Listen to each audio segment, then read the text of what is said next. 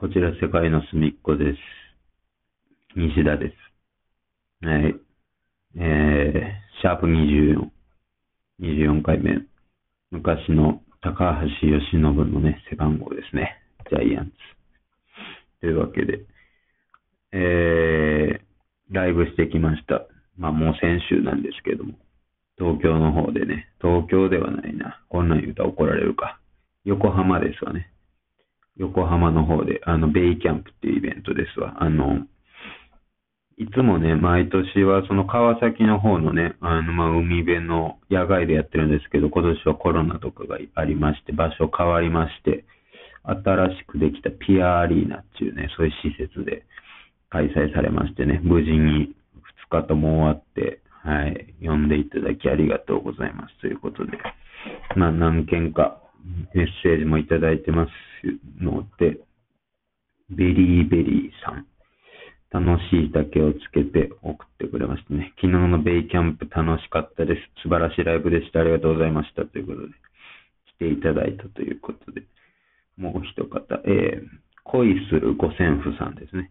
ベイキャンプ行きました。特に印象的やったのは、ギブアンドテイクを生で聴けたことです。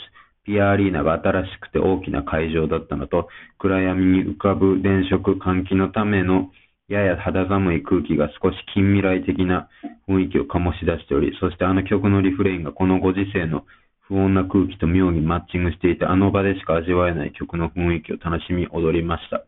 もちろん他の曲の演奏も素晴らしく、あっという間に駆け抜けた30分でした。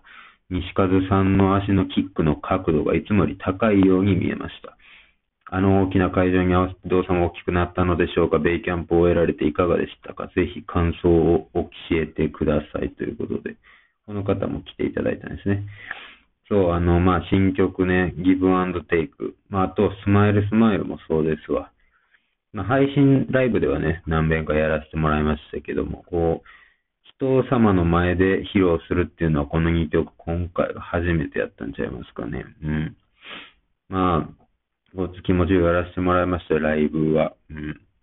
ね、あの、そう、客席のことまで僕らちょっとそこまでわかんなかったんですが、肌寒かったんですね、換気してるから。はい。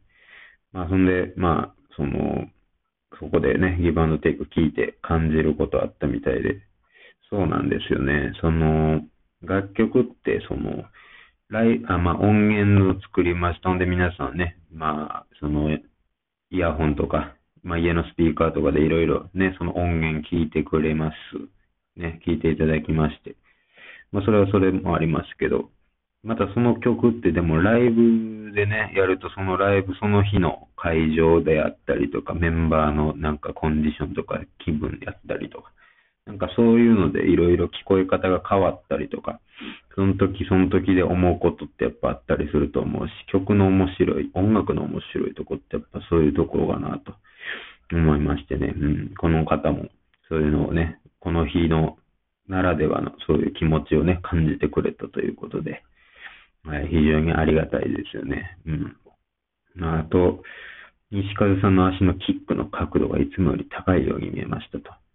うん。これちょっと僕もわかんないですけど、まあでも、やっぱり思うのはですね、まあ僕はそんなに、まあ人がね、何人入ってようがね、どんな大きい会場やろうであろうが、小さい会場であろうが、あんまりその環境とかにね、左右されないというか、おので、我がで黙々とね、こう、やって、やってるっていう気分、イメージで自分ではライブずっとこれまでやってて、うん、そんな環境とか関係ない。自分は自分やと思ってやってたんですけど、まあこう何回か配信ライブを経て、で、今回ね、こう、また久しぶりに東京、また言ってもた、横浜でした。まあ、関東の方でこれライブとかやらせてもらってね、人様がいる前で。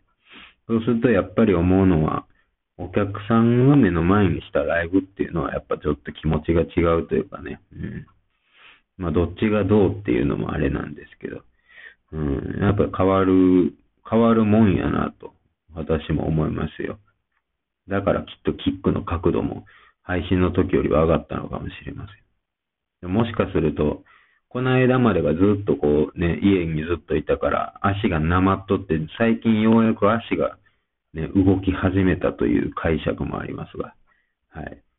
僕の足のね、このキックの角度は何によって変わっているのでしょうかということで、うん。まあ、ベイキャンプ、もね、来ていただいた人も呼んでもろたね、青木さん、10周年ですからね、今年。ありがとうございましたということで、うん。まあ、そんな感じでね、先週末、都の方に行ってまして、あの、まあ、ライブやった後、その、今度ね、1月に僕らミニアルバム、フィジカルっていうアルバム出すんですけども、皆さん予約してくれましたかね？予約してくださいよ。うん。あの、僕らの手形がついてくるんで。まあ、手形はいらなかったらもうね、捨ててもらってもいいんですけど。うん。まあ、音源聞いてほしいんですけどね。あの、まあ、手形をしてきました。その予約してくれた人に、特典でつくのかな。うん。その色紙に4人のみんながね、みんな絵の具手になってこう、ペタペタとやる作業をですね、東京の方でやってまして、うん。なかなか、あの、気合根、根気のいる作業でした。まだ全部は終わってないんですけども、第1部ということでやってきました。うん。まあ、僕らの手形、力士やないねんからみたいなとこもありますけどね。まあ、サインの方が良かったのか、手形の方がいいと思われるのか、こう、また皆さんのね、あの、ご意見はね、その、実際に手に取ってからまた、いろいろ言われるかもしれませんがね。はい。そんな感じで、あれなんですけど、あとちょっと時間あったんでね、あの、知人とちょっと会ってきて、東京の。あの、浅草に行こうか言うて、浅草行ってきたんですよ。で、あの、浅草ってあの、まあ、今風の言い方をすると、オープンテラスの飲み屋さんがずらっと並んでる通りあるじゃないですか。うん。まあ、あの、開けたね、飲み屋さんがこうガーッと、その道両サイドにガーって長く続いてるの、そういう道があるんですけど、まあそこでちょっと、昼間からね、おテントさん登ってるうちからお酒を飲んできまして。で、まあ僕、その辺に酒強ないから、飲んでたら、うまいなぁ言って、もうすぐなんかふわふわなってきて、うん。気持ちよかったんですけど、やっぱあの、背徳感がいいですよね。太陽が昇ってる時の。背徳感で酒がうまくなる。あとやっぱ熱燗とかも、ね、ちょっとこう、肌寒い中で熱燗すする感じとかもいいですよね。なんか牛すじとかをつつきながら、うん。おでんとかね。はい。やっぱでも、思いましたけど、ああいうちょっと大衆酒場みたいなね、ところじゃないですか。ちょっと汚いし、店も。やけど、ええ値段取るんですよね。やっぱ、びっくりしましたよ。多分、ま神戸の新海地とかやったら、どんぐらいやろな、3000円あったらお釣り来るやろっていうぐらいしかそんね、飲み食いしなかったんですけど、蓋開けたらなんか5、6000円ぐらいして、えらい、えらい足元見てはんな、観光客来るからかなと思って、そこびっくりしたんですけどね。うん。で、まあ、それで、まあ、飲んで気分ようになって、でもまだ全然ね、太陽昇ってますから、どないしようか言ったら、その知人の方が、落語見に行けへんかと。落語を、めちゃめちゃええこと言うやないかと。いうので、落語、あの、近くに浅草園芸ホールっていうのがあるから、そこ行って二人で、んで、チケットこうやって3000円でね、払ったら、まあ、その途中でも帰るんやったら帰ったらええし、で、落語家さんがその間ずっと何人もこう入れ替わり入れ替わりで落語してあるから、それ、まあ、そこ、中おったらずっと見てられるんですよ。うん。っていうので、まあ、気分ようになったまま見て。ほんで、まあ、初めて落語見ますからね、その Spotify とか YouTube で落語とかね、こう聞いたりはしてたんですけど、生で見るとね、やっぱ全然ちゃいますね。やっぱそのネットで見たやつやと、まあ、心の中で面白いなと思うけど、まあ、そんな声出して笑わんし、まあ、お客さんの笑い声とか入ってるけど、そないに笑うかってやっぱ思ってまう瞬間とかあるんですけどね。いや、その間違いでしたね。生で見たらやっぱり、終始やっぱ北総園でしもうたりとかしますし、ほんまにおもろいところは笑ってまいます。うん。やっぱ生って全然ちゃうねんなと。これだからきっと僕らの音楽のライブとかでも言えるんでし、ことなんでしょうね。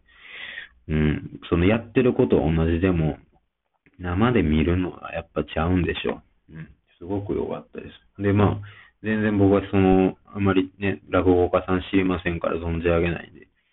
でも途中でね、春風亭小朝が出てきて、うわ、テレビの人やと思って、小朝がおると思ってね、やっぱすごかったですよ。上手なんでしょうね。小朝さんの時だけすごい、ね、まあ、ずっとマイクはその床に置いてあるんで、それでみんな聞こえるんですけど、より聞こえやすいんですよね。話が。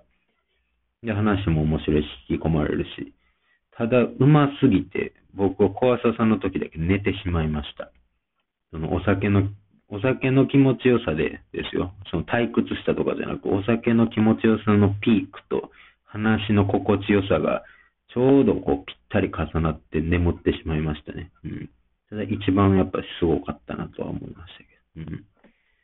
いや、あれは初めて見ましたけど、これまた何遍もちょっと行きたくなるというか、通えますよね、落語。いいですよね。あと、だから漫才とかも僕見に行ったことないんで、ね、吉本の劇場とかもいつか行ってみたいなと思うんですけど、なかなかね、尻が重たいんで、尻大仏ですから。うん。っていう感じですわな。うん。まあ、あとは、あれ、その、だからフィジカルの特典でつくね、DVD あるじゃないですか。あるんですけど、特典というか DVD 付きのやつ買うてもろたら。それもなかなかね、ボリューミーで、この間初めて全部見ましたけどね、副音声入れてきたんですよ。副音声入ります。うん、めちゃめちゃ喋ったんですけど、やっぱね、結構見れるので、気抜いたらね、ちょっと喋るの忘れてまうくらいでしたね。うん。これぜひ楽しみにしといてもらって、まあ、よければ DVD 付きの方を予約していただけたらと思います。さようなら。